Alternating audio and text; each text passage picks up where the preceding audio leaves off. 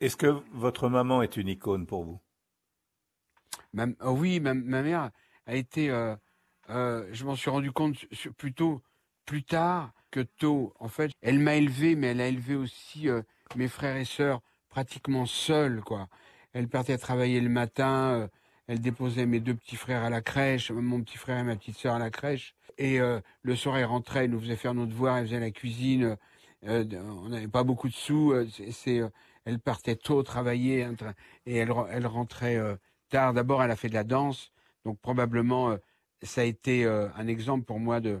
ça a été mes, premières notes de musique, je les ai entendues à la maison quand j'étais petit. Je me souviens même plus les premières dates. Et ensuite, ensuite j'étais en nourrice parce qu'elle est partie faire de la danse. Et, ensuite, je suis revenu avec elle. Et là, la vie était à la fois agréable mais difficile pour elle parce qu'elle était seule pour nous pour, pour élever tous mes frères et sœurs. Je suis revenu habiter avec elle un peu euh, sur le coup de 9 ans, quoi.